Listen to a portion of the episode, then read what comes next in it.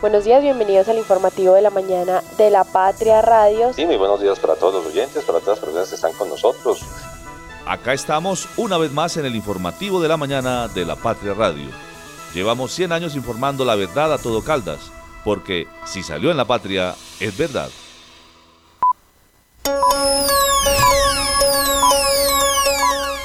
El informativo de la mañana en La Patria Radio.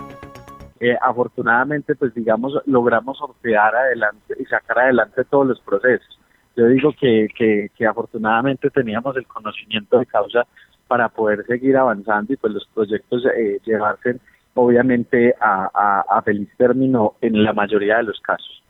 Entiendo. Y, pero, y ese otro también sería como como una de las cosas que le faltaron al municipio, esta continuidad en la administración. Claro, digamos eso eso definitivamente afecta mucho y no es no es mentira, afecta afecta las realidades, pero pero pues obviamente eh, digamos que fue con lo que nos tocó sortear, ¿cierto? Y, pues eh, afortunadamente el municipio pudo sostenerse en los, con los mejores índices de desempeño, tanto fiscales como administrativos, en estos cuatro años. Escuchábamos a Juan Carlos Ramírez. Él es el alcalde saliente de Pácora, quien termina su periodo durante 15 meses que estuvo al frente de esta administración debido a que en estos cuatro años hubo dos alcaldes en el municipio caldense. ¿Qué tal? ¿Qué tal? Buenos días, saludo cordial, bienvenidos. Este es el informativo de la mañana de la Patria Radio.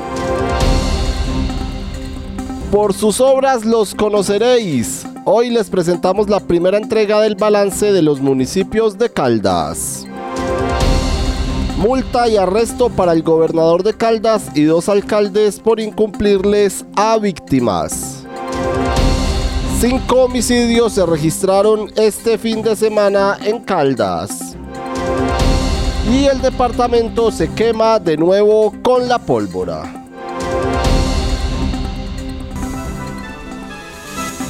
Desde la cabina de la Patria Radio, el informativo de la mañana. Conduce Juanita Donato, con Liced Espinosa y el equipo de la redacción del diario La Patria.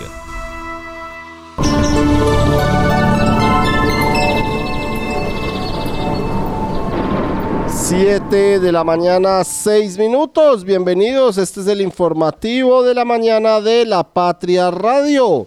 A esta hora, cuando brilla el sol en la capital caldense, tenemos 15 grados de temperatura en la ciudad de Manizales. Hay algunos bancos de niebla a esta hora en la ciudad de Manizales, pero hoy es un día completamente diferente al de ayer porque hoy brilla el sol en la capital caldense. Tenemos entonces 15 grados de temperatura.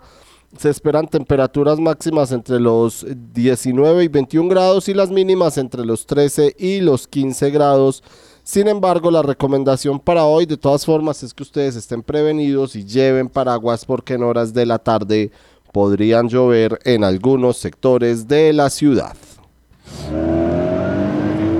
El tráfico a esta hora. Nos vamos a revisar la movilidad a esta hora en la ciudad de Manizales, cómo se encuentra el tráfico a esta hora en la capital caldense y encontramos tres puntos de congestión vehicular hasta ahora. El primero ubicado, eh, por supuesto, en la vía panamericana, a la altura de la terminal de transportes de los Cámbulos. Allí pues se presenta un trancón, no es tan habitual o tan largo como en días pasados, pero sí podemos observar que hay una corta fila de carros, sobre todo en el sentido NA Villa María también y eh, eh, en el sentido pues NA y Villa María con destino hacia la estación Uribe. En el sentido contrario también hay algo de tráfico lento hasta ahora, pero más reducido. La avenida Santander es otro punto donde presenta eh, algunos sitios de congestión vehicular. Por ejemplo, a esta hora en el sector de los Rosales, allí se presenta algo de congestión vehicular llegando también al sector del Triángulo y en la Avenida del Centro, continuando allí por la Avenida Santander. Para conectar con la Avenida del Centro, observamos algo de tráfico lento a esta hora en la ciudad de Manizales, cerca del sector o cerca ahí en del colegio Isabel la Católica, también en el Boulevard de la 19 se observa algo de congestión vehicular y otro punto de tráfico lento a esta hora es la avenida Kevin Ángel en las obras del intercambiador vial de Los Cedros, un punto que ustedes ya conocen muy bien en la salida del barrio Peralonso. Observamos algo de tráfico lento. A propósito, hay que decirles a los conductores que ya se habilitó el puente que está eh, debajo o, el paso, no el puente, sino más bien el paso por debajo de uno de los dos puentes que se construyó allí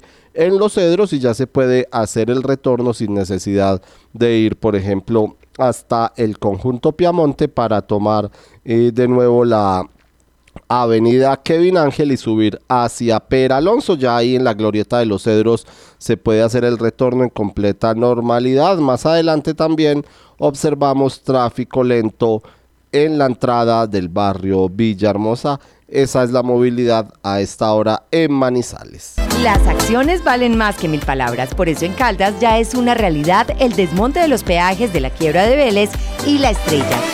Esto significa competitividad para los habitantes del norte, turismo sin excusas y demuestra el buen momento de las finanzas del departamento. Gobierno de Caldas, dicho y hecho. Gobernación de Caldas, primero la gente. Conectar personas con soluciones energéticas es la idea que mueve a Gensa, una empresa con más de 400 colaboradores que trabajan por brindarle energía a su país. Somos Gensa, energía que conecta.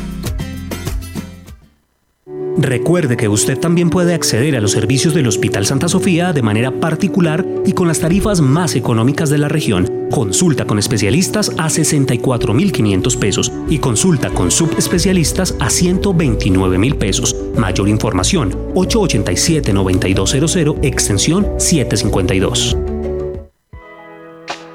Cotraman, una empresa al servicio del Oriente de Caldas Viaje siempre con nosotros a Manzanares, Samaná, Bolivia, Pensilvania, Marquetalia, Marulanda y La Dorada. Informes al 312-260-0698. Descubre la magia de conducir un nuevo Renault con nuestros increíbles descuentos navideños de hasta 8 millones 100 mil pesos. El regalo perfecto está más cerca de lo que piensas. Compra ahora y recibe beneficios exclusivos. SOAT más matrícula más impuestos. Visítanos en nuestras sedes Renault en Manizales. ¿Sabes qué sucede con el deporte, la economía, la política, el entretenimiento de Manizales, Caldas y el país? Suscríbete a La Patria Impresa tres meses por solo 92 mil pesos o a La Patria Digital por un año por solo 89 mil pesos. Y entérate de todo lo que pasa dentro y fuera de tu ciudad con La Patria, el periódico de casa. Informes 893-2880. Encuéntrenos siempre en podcast. Escúchenos en Spotify buscando La Patria Radio. Las primeras de primera. 7 de la mañana, 12 minutos, edición 36.347, La Patria, miércoles 27 de diciembre, 20 páginas de información para todos ustedes y ya está Lisette Espinosa, la editora de Público, muy roja hoy. Lisette, bienvenida. Buenos días y cuáles son las primeras de primera en este miércoles. David, buenos días para ti, como siempre para todas las personas que eligen conectarse con nosotros. Una mañana muy distinta a la de ayer, esperemos que así continúe sí, todo este resto de año. Bueno, David, hoy arrancamos con eh, una entrega que está cada año pues realiza la patria y hoy pues arrancamos con la publicación de los análisis de los municipios en torno a lo que fueron estos cuatro años de gobierno, marcados en su inicio por la pandemia de la COVID-19 y que finalizan algunos con un aumento de la inseguridad y contraste en las realidades fiscales y presupuestales. Los municipios que tenemos hoy son Aranzazu, Filadelfia, Pácora, Marulanda y Aguadas eh, y obviamente pues mañana eh, tendremos otro otro eh, paquete de municipios con estos balances que siempre acostumbramos a realizar cada año. Eh, de estos municipios podremos decir que las placas huellas en zonas rurales eh, se entregaron, eh, digamos, a diversas comunidades, así como bloqueras comunitarias que permitieron construir viviendas, programas sociales para beneficiar a la población vulnerable y mejoramientos viales y algunas estructuras nuevas son algunas de las obras que se destacan en estos municipios que presentamos hoy, David. Así es, Lisset. Entonces los invitamos a que lo conozcan en, de la página 10 a la 16, también en lapatria.com, la primera entrega del balance del cuatreño en Aranzazo, en Filadelfia, en Fácora, en Marulanda y en Aguadas. Por supuesto, tendremos los 27 municipios más el departamento de Caldas en general, Lisset. ¿Qué más encontramos a esta hora, este miércoles, en nuestra primera página? Bueno, David, ayer estábamos comentando eh, que Manizales prácticamente pues perdió el año con la quema de pólvora y, y no solo Manizales, el departamento pues se quemó de nuevo con la manipulación de estos artefactos porque falta la fecha más complicada para efectos de uso de este material explosivo y en el departamento se está a tres casos de igualar el recuento del periodo pasado donde hubo un muerto. En Manizales se pasó de 4 a 11 casos y las autoridades hacen un llamado a la cordura.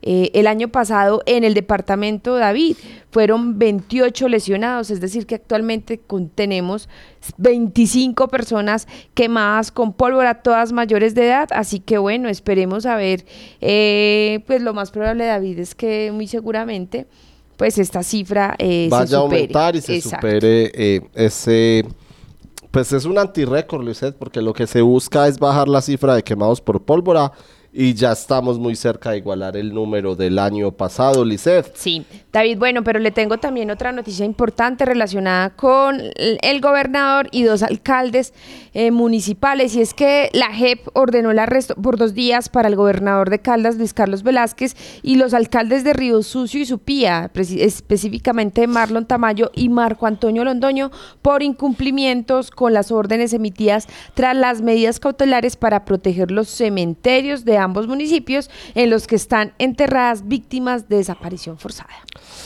Difícil, difícil eh, situación entonces la que atraviesan estos mandatarios. En Caldas también tenemos nuestra columna de Lea hoy, en donde la JEP cita a declarar al general retirado de la policía, Mauricio Santoyo, confeso narcotraficante, y también en Gaza, eh, que sigue bajo el fuego de Israel, que asegura que la operación sobre el enclave tardará varios meses. La frase del día. La frase del día nos la trae hoy Mark Tawin y él dice, nadie se desembaraza de un hábito o de un vicio tirándolo de una vez por la ventana. Hay que sacarlo por la escalera, peldaño a peldaño. Lisset, nadie se desembaraza de un hábito o de un vicio tirándolo de una vez por la ventana, sino que hay que sacarlo por la escalera, peldaño a peldaño, paso a paso. Lisset, la frase del día de hoy que nos la trae Mar Tawi. El editorial. Una visión para los municipios. Son muchas las metas que se fijan los gobernantes cuando empiezan sus mandatos. Para fijarlas es lógico pensar que esos mandatarios toman en consideración los parámetros o los parámetros históricos en cada tema, las políticas públicas que se diseñan y por supuesto las prioridades que se quieren dar desde el ejecutivo a temas clave. Sin embargo, hay que decirlo con total franqueza, muchas veces las metas fijadas con bombos y platillos no necesariamente se anteceden de una toma de decisiones responsables, sino que simplemente se considera como algo que hay que hacer y entonces se cumple por cumplir. La academia tiene aquí un tema de estudio muy interesante.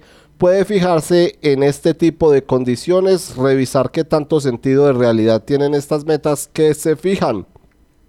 Son muchas las circunstancias en las que se cumplen estos objetivos, pero apenas por parte de birroque y poco más.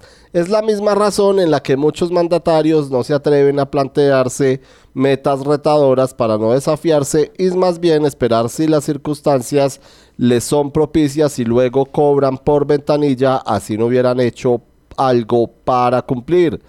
Si no se tratara de lo público, dice el editorial en este miércoles, sino de una empresa privada, seguramente este tipo de administradores serían mal evaluados porque bien es sabido que lo que no se mide no se puede controlar.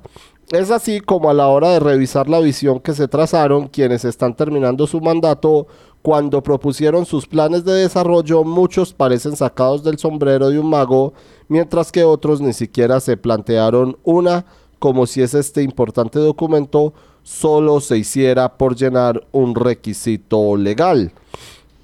En una democracia como la nuestra, dice el editorial este miércoles, que cuenta con voto programático como pregona la constitución colombiana, debería pasarse cuenta de cobro a quienes osan cometer la imprudencia de proponerse unos estándares que luego no hacen nada por cumplirlos. Sin embargo, sabemos que es esta justamente una democracia incompleta y lo es porque los ciudadanos en general no asumimos el rol que nos corresponde de hacerla viva y por lo tanto respetable para alcanzar una sociedad más justa que al final es de lo que se trata. Y finaliza el editorial del miércoles diciéndonos que la nuestra es una constitución amplia, incluyente, promotora de los derechos y hacerla cumplir es una buena manera de empezar a presionar para un país en el que se eh, en el que entren las diferencias eh, encontramos los puntos de acuerdo, esos mismos que nos invitan a construirnos como sociedad plural, diferenciada,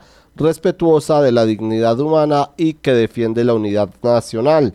Cuando entendamos esto podremos darnos cuenta de que somos más importantes cuando luchamos por un propósito mucho más grande que el de cada uno y cuando entendamos que proponer la visión de un municipio o una meta debe ser un propósito para lograr mejores resultados. Por eso el editorial de este día nos habla de una visión para los municipios a propósito del balance que entrega la patria desde el día de hoy. Caldas es cuna de campeones y ya no son solo palabras. Nuestros deportistas lograron obtener el histórico séptimo puesto en los Juegos Nacionales y Paranacionales, con 40 medallas de oro, 52 preseas de plata y 60 de bronce, siendo el mejor departamento del eje cafetero. Gobierno de Caldas, dicho y hecho. Gobernación de Caldas, primero la gente. Desde el 2 de octubre del 2023 hasta el 16 de febrero del 2024, ven, compra y participa en el sorteo del vehículo Renault Quid 2024. Aplican condiciones y restricciones. Cable Plaza, un encuentro, una experiencia. Este clic acaba de lograr que el día dure un poco más. Nuestra energía conecta los retos con soluciones energéticas para toda Colombia. Somos Gensa Energía que conecta. En Uniminuto somos Eje Cafetero. Matricúlate con nosotros y haz posible tu sueño de ser tecnólogo, profesional o especialista. Contamos con precios subsidiados, becas y descuentos para que formes parte de la familia educativa más grande del país. Además, la inscripción no tiene ningún costo. Contáctanos en Pereira y Cartago al 320-688-2983 y en Chinchiná al 314-750-9347. Uniminuto, haciendo realidad el país que queremos. Vigilada Min Educación. ¿Sabías que ahora también puedes enviar giros internacionales en su suerte? Gracias a nuestro convenio con Western Union. Ingresa a susuerte.com slash giros internacionales y conoce los puntos su suerte autorizados para que envíes tus giros al exterior. Fácil, rápido y seguro. ¡Su suerte! Siempre te da más. Santa Sofía se posiciona como el mejor hospital cardiovascular del país, con los equipos más avanzados, los especialistas mejor calificados, cinco quirófanos y unidad de cuidados intensivos quirúrgica para atender patologías de alta complejidad y cuidar la salud de su corazón. ¿Sabes qué sucede con el deporte, la economía, la política, el entretenimiento de Manizales, Caldas y el país? Suscríbete a La Patria Impresa tres meses por solo 92 mil pesos o a La Patria Digital por un año por solo 89 mil pesos. Y entérate de todo lo que pasa dentro y fuera de tu ciudad con La Patria, el periódico de casa. Informes 893-2880. Encuéntrenos siempre en podcast. Escúchenos en Spotify buscando La Patria Radio. 7 de la mañana, 23 minutos. Liced, el departamento de Caldas se quema con la pólvora. Ya sé, en Manizales, por ejemplo, se está a un caso de triplicar la cifra de quemados del año pasado. Y en Caldas está a tres casos de igualar, lamentablemente, Liced, la cifra de quemados por pólvora del 2022. Es ahí donde uno se cuestiona eh, qué sentido tienen las campañas que realizan eh, Sí. tanto la alcaldía de Manizales como la gobernación de Caldas para evitar la manipulación de eh, este material pirotécnico, porque David, aunque eh, las autoridades dicen que no es legal quemar pólvora, pues usted que es lo que escucha todas las noches. Pólvora. Pólvora y Culebras, y culebras, de todo, ¿cierto? Entonces uno no se explica eh, Voladores. cuál es la el seguimiento o ese control que están haciendo las autoridades para evitar que haya eh, lesionados. Es lamentable lo que está pasando y como lo dijimos al principio de esta emisión, pues eh, ya, ya creo que el esperar hasta el 31, pues es...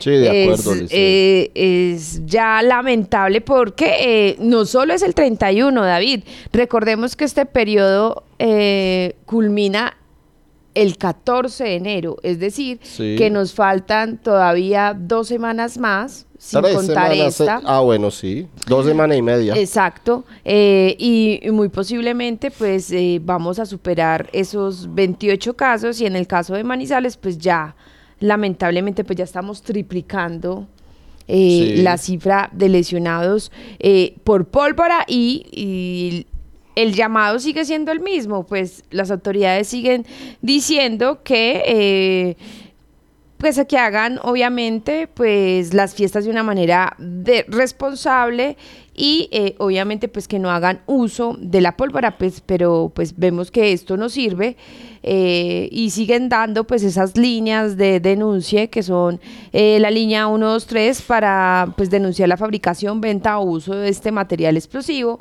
Y si tiene accidentes con el mismo pues marcar a la línea 132 de la Cruz Roja o al 119 que es la destinada para bomberos, David, pero pues vemos, vemos acá que eh, lamentablemente pues eh, estos artefactos más usados pues son los voladores, los totes, eh, los petardos, David también, la culebrilla, la papeleta y los volcanes. Son los artefactos explosivos más usados y que se han usado en esta temporada en donde la mayoría de lesionados son adultos mayores y solo tenemos un menor que es en Salamina y este fue una lesión accidental, un niño de dos años. Así es, Lizeth. Yo dije que Manizales, y usted gracias por hacer la corrección, estaba a un caso de triplicar la cifra del año pasado, o al contrario, ya la superó. Estaba ayer a un caso, pero que eran, eran los eh, cuatro del año pasado.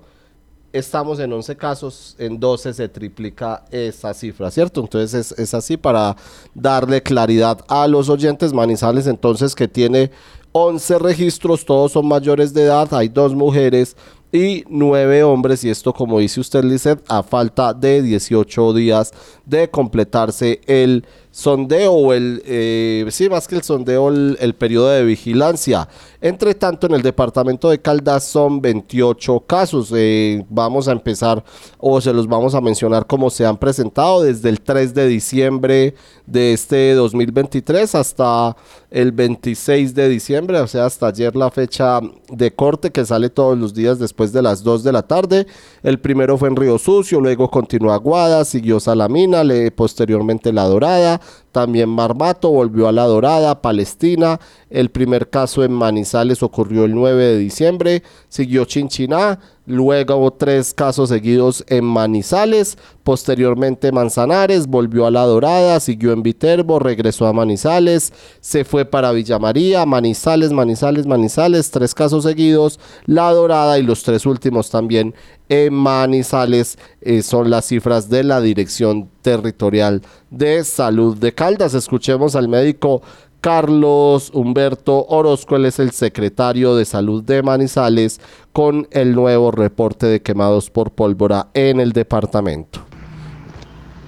Continuamos en la ciudad de Manizales con el proceso de vigilancia epidemiológica para conocer los resultados de la prevención de accidentalidad por pólvora. Lamentablemente consolidamos hasta el momento 11 casos, 9 de ellos hombres, 2 femeninas, la totalidad mayores de 20 años. En esta jornada del 24 y el 25 de diciembre se presentan cinco accidentes. Dos han requerido hospitalización.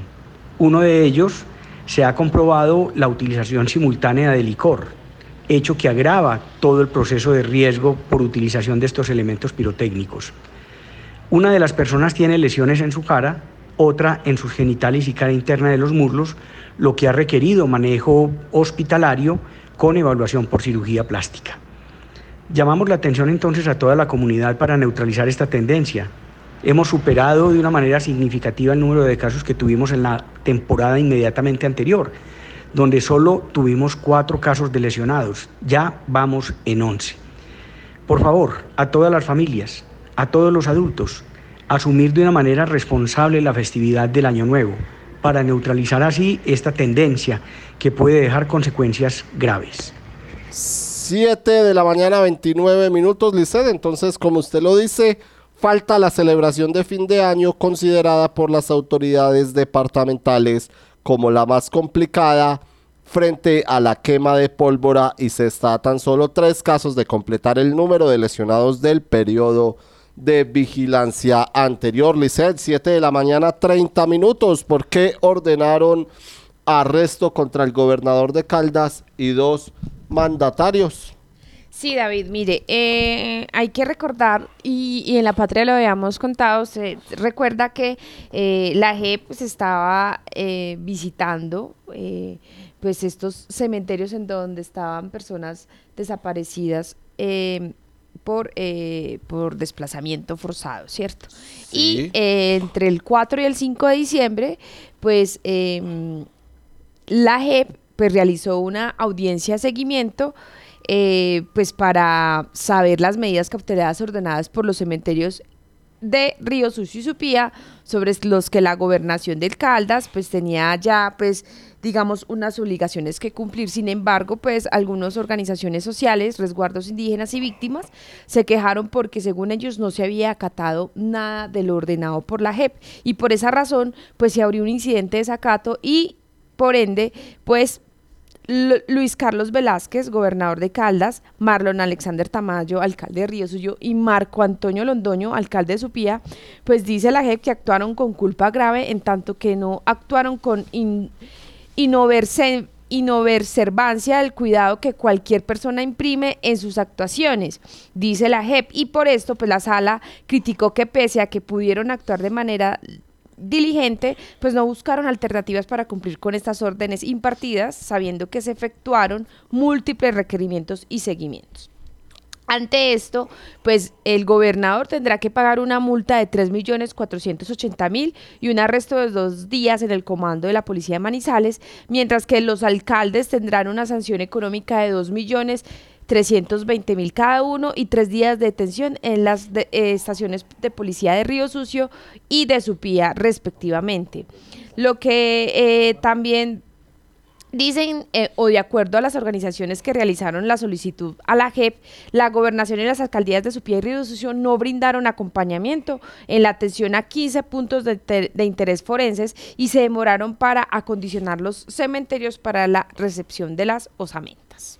Ahora bien, Lisset, dos días de arresto para el gobernador de Caldas y para estos dos alcaldes de Caldas. ¿Los deberán cumplir en ejercicio, es decir, siendo gobernador o siendo alcaldes, o los pueden cumplir el próximo año cuando no, ya dejen David, sus esta medida empieza a empezó a regir desde ayer. Entonces, eh, pues así terminan estas administraciones, eh, estos alcaldes. Eh, hay que esperar a ver entonces eh, si ya pues realizaron obviamente el pago de, estas, de esta multa y pues y, y obviamente pues tendrán que hacerlo en las estaciones de policía. Así es, Lizeth, antes de ir con nuestro compañero Oscar Giraldo, escuchemos a Leo Ricardo García, él es, secretario técnico del Movimiento Nacional de Víctimas de Crímenes de Estado, quien se refiere a este caso.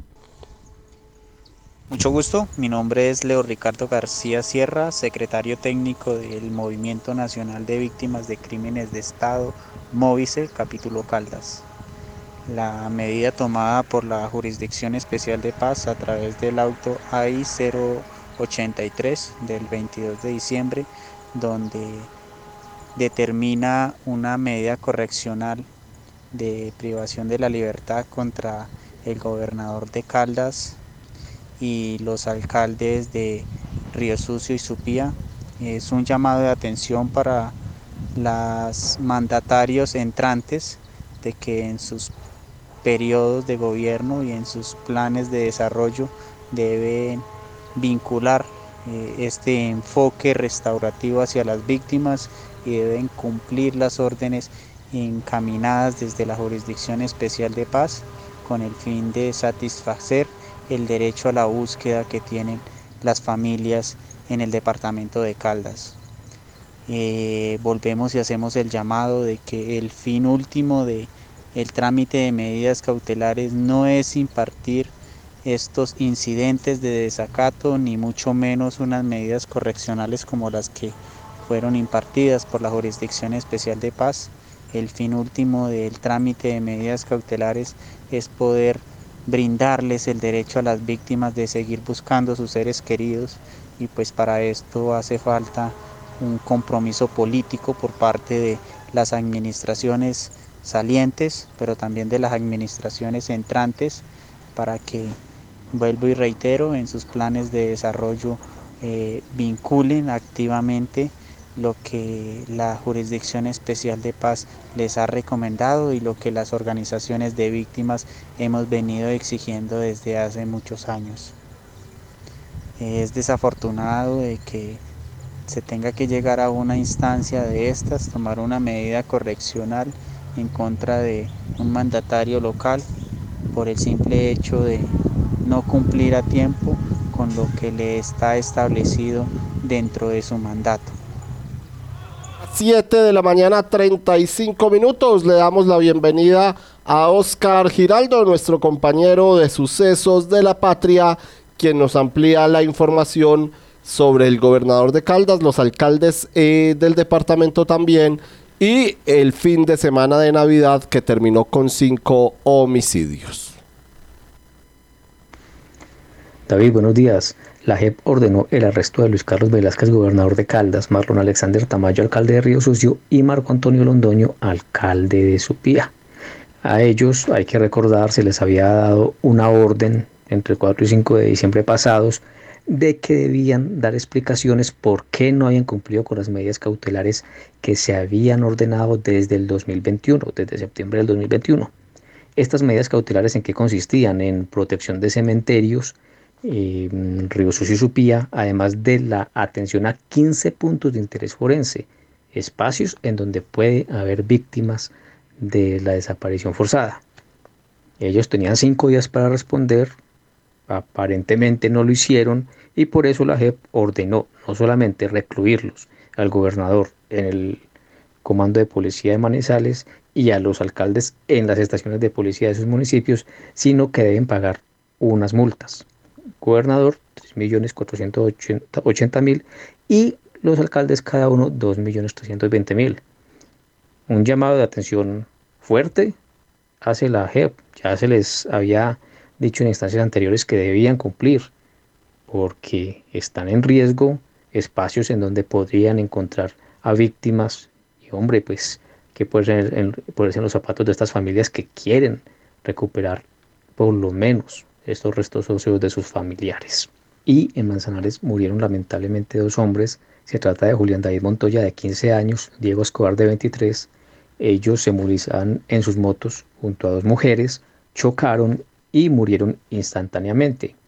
A las mujeres las alcanzaron a trasladar los miembros del cuerpo de bomberos de Manzanares al hospital y allí permanecen hospitalizadas. Mm, todavía se desconocen cuáles fueron las causas de este percance, pero bueno, en Manzanares lamentablemente lloran la pérdida de esos dos muchachos y recuerdan que hace cuatro años también en plena fecha de sembrina, el 24 de diciembre exactamente, murieron también tres hombres cuando chocaron en dos motos.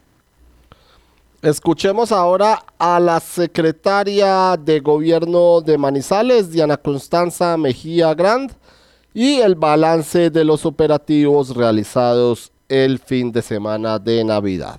La Secretaría de Gobierno de Manizales, en compañía de la Policía Metropolitana, este fin de semana, debido a las festividades de Navidad, realizamos operativos diurnos y nocturnos en el municipio, en diferentes sectores de la ciudad. Como resultados, tuvimos 10 capturas por diferentes delitos. Se impartieron 239 comparendos por infringir el Código Nacional de Seguridad y Convivencia Ciudadana. Se incautaron 114 armas cortopunzantes. De igual forma, se aplicaron 49 comparendos por uso indebido de pólvora y se eh, incautaron a la fecha 14 kilos de estos elementos pirotécnicos sin los permisos correspondientes eh, emanados por la alcaldía de Manizales. Se trasladaron 234 personas al centro transitorio por protección, de igual forma 10 adolescentes al centro de recepción de, menores. Se impusieron 85 comparendos de tránsito y se, y se realizaron 25 inmovilizaciones. Lastimosamente, en hechos aislados se presentaron dos homicidios, uno al amanecer del día 25 de diciembre en el sector de Samaria, donde fue víctima Juan Vladimir Hernández Arias, de 39 años. Está por establecer quién fue el agresor y quién ocasionó este homicidio. En el día de hoy también en un hecho aislado se presentó una riña en el sector de La Playita eh, al lado del sector de la Panamericana. Allí también tuvimos eh, un muerto, el cual eh, respondía al nombre de Freddy, no conocemos más datos. En esta riña, pues lastimosamente se presentó este homicidio y se está por verificar a través de cámaras y testimonios quién fue el agresor por lo cual las autoridades en ese momento están adelantando las investigaciones pertinentes para dar con la captura de estos dos homicidas. El norte de Caldas hoy tiene en ejecución 113 mil millones de pesos en mejoramiento de la infraestructura vial, caminos que pasan del olvido a la inversión, acciones que marcan el despertar del turismo y la productividad. Gobierno de Caldas, dicho y hecho. Gobernación de Caldas, primero la gente. Conectar personas con soluciones energéticas es la idea que mueve a Gensa, una empresa con más de 400 colaboradores que trabajan por brindarle energía a su país. Somos Gensa, energía que conecta. Nuestro departamento cierra este cuatrienio siendo el segundo territorio con mejores indicadores de reducción de la pobreza, la dignidad desde la vivienda, la expansión de los servicios públicos y la infraestructura social. Así lo hicieron posible. Gobierno de Caldas, dicho y hecho. Gobernación de Caldas, primero la gente. De los creadores de Baloto llega Miloto, un nuevo juego pensado para aquellos que sueñan en grande. Jugar es muy fácil. Solo debes elegir 5 números del 01 al 39 sin repetir y listo. El acumulado inicia en 120 millones. Cómpralo ya por solo 4 mil pesos en punto de venta su suerte. ¡Su suerte! Siempre te da más. ¿Sabes qué sucede con el deporte, la economía, la política, el entretenimiento de Manizales, Caldas y el país? Suscríbete a La Patria Impresa tres meses por solo 92 mil pesos o a La Patria Digital por un año por solo 89 mil pesos. Y entérate de todo lo que pasa dentro y fuera de tu ciudad con La Patria, el periódico de casa. Informes 893-2880. Encuéntrenos siempre en podcast. Escúchenos en Spotify buscando La Patria Radio. 7 de la mañana, 42 minutos. Como les dijimos, Hoy empezamos con el balance de los municipios de Caldas que habitualmente hace la patria cada año. Hoy les entregamos en la patria el cuatreño de Aranzazu, Filadelfia, Pácora, Marulanda y Aguadas, el balance en estos municipios caldenses. Vamos a empezar el día de hoy por Aguadas, que culmina un cuatreño marcado por las marionetas. De nuevo, la corrupción manchó un periodo de gobierno en Aguadas. Los líos judiciales forzaron un cambio en la alcaldía antes de culminar el mandato de Diego Fernando González, quien estuvo hasta agosto del 2022 cuando fue detenido por el caso de las marionetas. Sus predecesores, Oscar Johnny Zapata Ortiz, entre el 2016 y el 2019, y Luz Hidalba Duque de Gómez, alcaldesa entre el 2012 y el 2015, también están inmersos en procesos judiciales en su contra, mientras que a Zapata lo condenarán por falsedad ideológica en documento público, a Duque lo condenaron a 10 años y 8 meses de prisión por apropiación, contratos, incumplimiento de requisitos legales y falsedad en documento público. La administración desde el 4 de septiembre del 2022 recayó en Juan Carlos Ramírez, hombre de confianza del exalcalde González y quien tras 16 meses al mando le entregará la alcaldía a su sucesor. Fabio Gómez Mejía, alcalde electo para el lapso 2024-2027 y quien no tiene certeza sobre si ejercerá el mandato, pues el Tribunal Administrativo de Caldas admitió una demanda en su contra el pasado 6 de diciembre por presunta doble militancia. Pero escuchemos al alcalde saliente Juan Carlos Ramírez en diálogo con nuestro compañero Santiago Carmona. Alcalde, eh, Cuénteme para usted cuáles son las tres realizaciones que deja su gobierno en Aguadas. Bueno, no, nosotros, eh, pues entendiendo obviamente que mi gestión fue de 15 meses en el, en el, en el municipio, nosotros logramos eh, sacar adelante el proyecto para el mejoramiento del estadio municipal Antonio Jiménez Estrada, lo cual pues en realidad es eh, algo, un proyecto que de intervención que se pedía por parte de la comunidad y uno de los grandes logros. Adicionalmente, se logró eh, sacar adelante el proceso de licitación para lo que es la planta de eh, beneficio animal, eh, un proyecto que en años anteriores se había intervenido, pero que no había logrado cumplir las características necesarias para poder ser habilitada la planta. Y en este momento ya se encuentra este proceso activo por parte de, del municipio, lo que permite obviamente que se pueda seguir adelante y en pocos meses pues tener habilitada esta planta de beneficio animal para el servicio de toda la comunidad aguadeña. Adicionalmente, en estos, en estos meses se alcanzó a ejecutar algunas obras eh, de pavimentación de vías, eh, logrando articular gestiones con eh, Empocaldas y con Corpocaldas, obras de mitigación del riesgo y también obras para cambio de redes de acueducto, alcantarillado y capa de pavimento vial. Esos serían tres logros que se eh, alcanzaron a hacer en estos en estos eh, meses de, mandato en Aguadas. Comprendo, alcalde. Y por el lado de qué le faltó, ¿cuál es para usted, no sé, el mayor arrepentimiento o, o lo que cree que más eh, a lo que le metería la ficha si tuviera pues más tiempo en una próxima ocasión. Claro que sí. En este caso, yo creo que una de las metas que eh, logra que, quedaron en, en veremos tiene que ver con el tema de eh, vivienda rural. Un proceso que eh, pues no se alcanzó a cumplir con las expectativas y que obviamente pues quedan unas personas interesadas en su beneficio de vivienda nueva rural, pero que pues haremos todo lo posible por porque todo siga adelante y pues obviamente si llegase eh, eh, como en el tema de repente no diría esa es la meta que me hubiese gustado sacar adelante eh, para, para el beneficio de la comunidad. para este programa se contaba con apoyo de la gobernación, ¿no estoy equivocado? Nosotros, sí, nosotros ahí logramos hacer un proceso de, de, de, de, 15 viviendas y en ese proceso de esas 15 viviendas, pues nosotros teníamos una meta de, de poder adelantar eh, 60 viviendas para el área rural, pero solamente alcanzamos a, a ejecutar 15 de las de ellas. Entiendo. Y, y viendo el mandato eh, ya pues de los cuatro años, eh, para usted, ¿cuáles fueron las tres realizaciones o se mantienen estas tres de los últimos 15 meses? Lo sigo.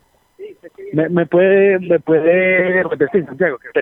Sí, claro. Eh, viendo el mandato del panorama de los cuatro años, ¿se sostienen esas tres realizaciones que me comentó como las más importantes o cambiarían si se mira el panorama de los cuatro años que entiendo que usted solo estuvo los últimos 15 meses?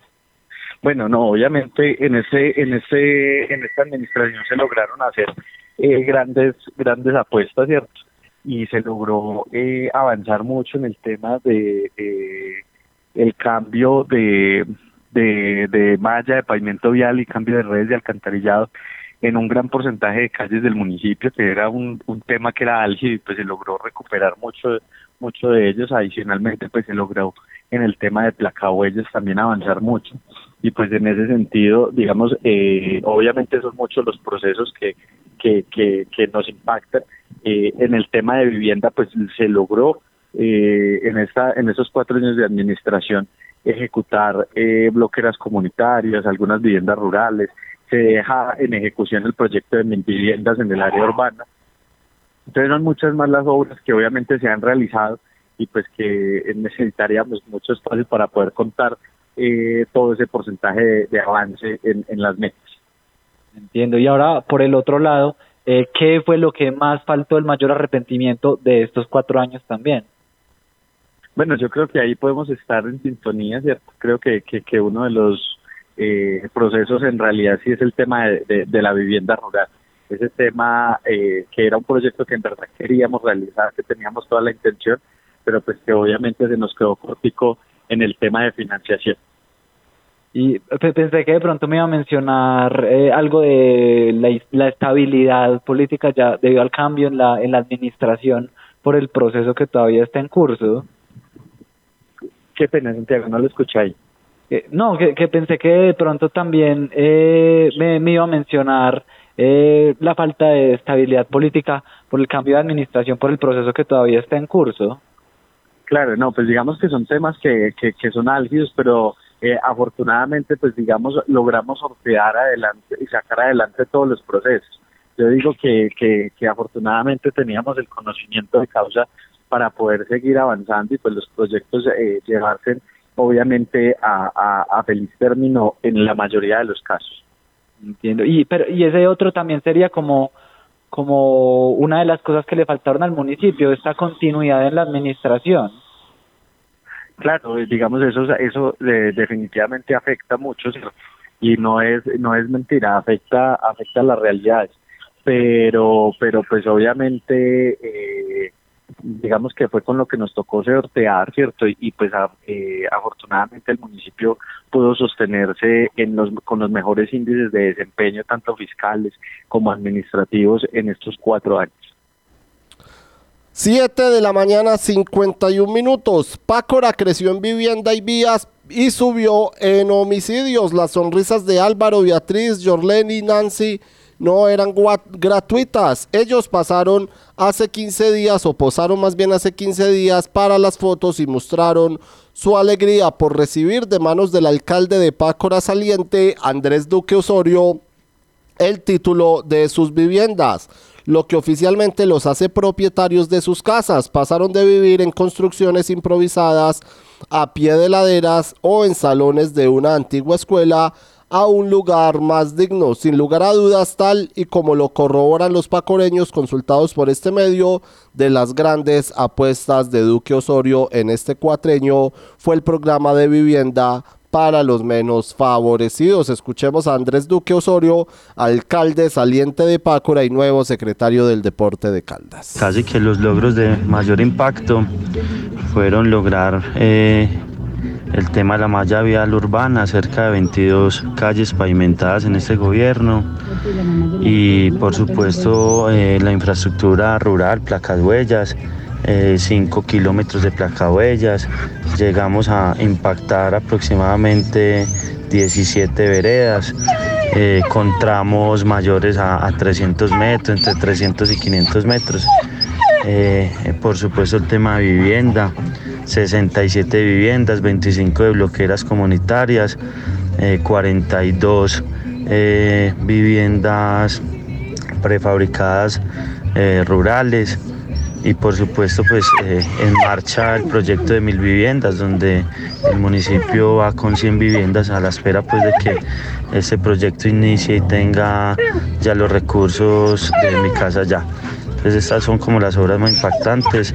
Eh, eh, sin embargo, pues también lograr casi una inversión de 1.300 millones en, en infraestructura educativa, todas las todo lo que hicimos en cuanto a los monitores deportivos, monitores rurales, urbanos, en siete especialidades, natación, ciclismo, patinaje, creamos la, escuela de patinaje con más de 70 niños, eh, en microfútbol, en baloncesto, en voleibol, en natación, entonces en todas las disciplinas tenemos monitores deportivos y todo lo que hicimos, la remodelación de la infraestructura del asilo, del centro de vida perdón. Entonces yo creo que impactamos en todos los sectores. Digamos que dentro del plan de desarrollo tenemos un cumplimiento superior al 90%.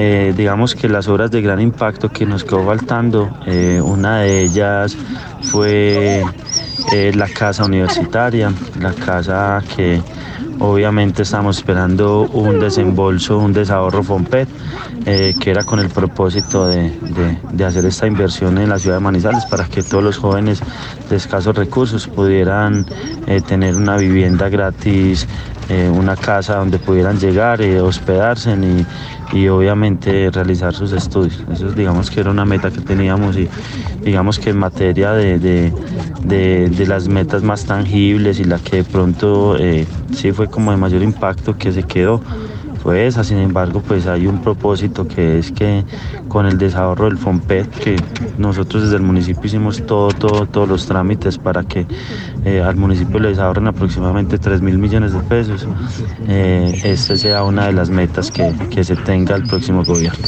Yo creo pues que la tema más, más, más importante que se logró fue, fueron cerca de 23 mil millones de pesos para la pavimentación de la vía que queda faltando Salamina Pácora. Pues eso no solamente eh, una parte que estamos ejecutando nosotros, sino que lo que se gestionó con la gobernación, digamos que eso es el logro eh, que toda la vida había esperado el municipio, pues se logró en esta administración.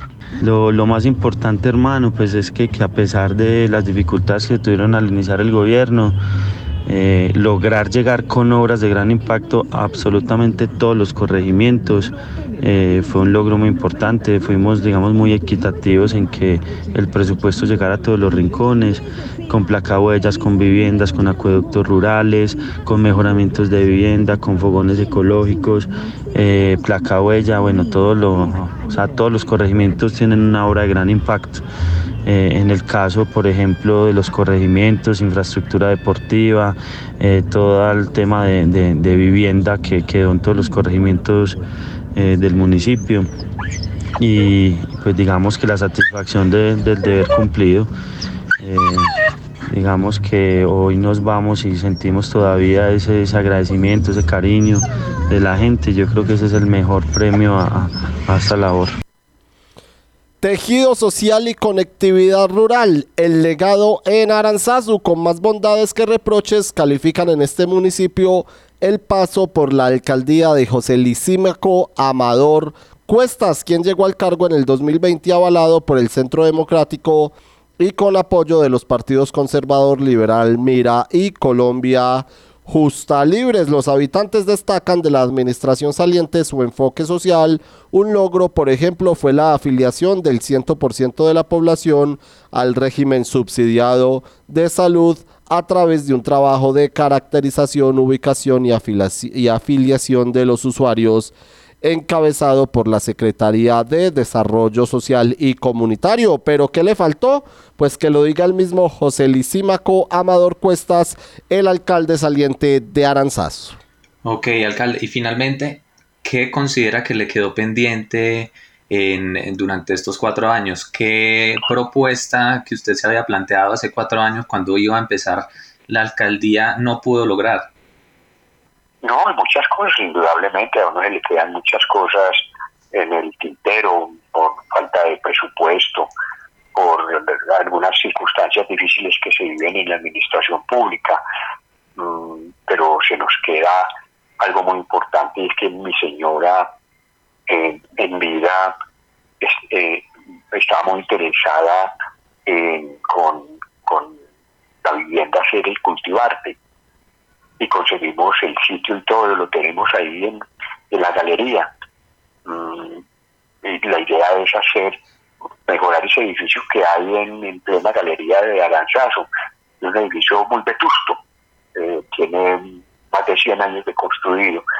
Y, ese edificio, eh, la idea de nosotros era hacer un, un centro de convenciones hacer como una especie de seres parecido a lo que hay en Salamina, como un centro universitario, hacer es cultivarte, al espacio para, para hacer un convenio con, con la vivienda para el cultivarte, eh, hacer unos salones de reuniones, ampliar, eh, porque en la noche no hay donde reunirnos, tenemos un solo saloncito de reuniones ahí en el tercer piso de la alcaldía y es para todo. Entonces pensamos hacer eh, ese tema ahí en la galería. No alcanzamos, pero, pero de todas maneras eso lo tenemos destinado para a ver si lo entregamos en el empalme, porque lo, lo proyectamos por regalías este año. 7 de la mañana, 59 minutos. De esta manera vamos terminando por hoy nuestro informativo de la mañana de la Patria Radio. A todos nuestros oyentes que se conectan a esta hora con nosotros. Les agradecemos por su sintonía. Les informamos que esta última semana del año nuestro em, noticiero de la mañana será con el espacio de una hora, de 7 de la mañana a 8 de la mañana. A las once y media de la mañana regresaremos con el informativo del mediodía hasta las doce y media del día y ya el próximo año retomaremos en la feria de Manizales la próxima semana, la primera de enero no tendremos noticiero y a partir de la semana de Feria de Manizales estaremos acá de nuevo en el informativo de la mañana de la Patria Radio. Así que por hoy terminamos nuestro noticiero. Gracias a todos ustedes por estar conectados con nosotros. Los dejamos con la programación de Radio Cóndor y a las once y media nos encontramos en el informativo del mediodía de la Patria Radio.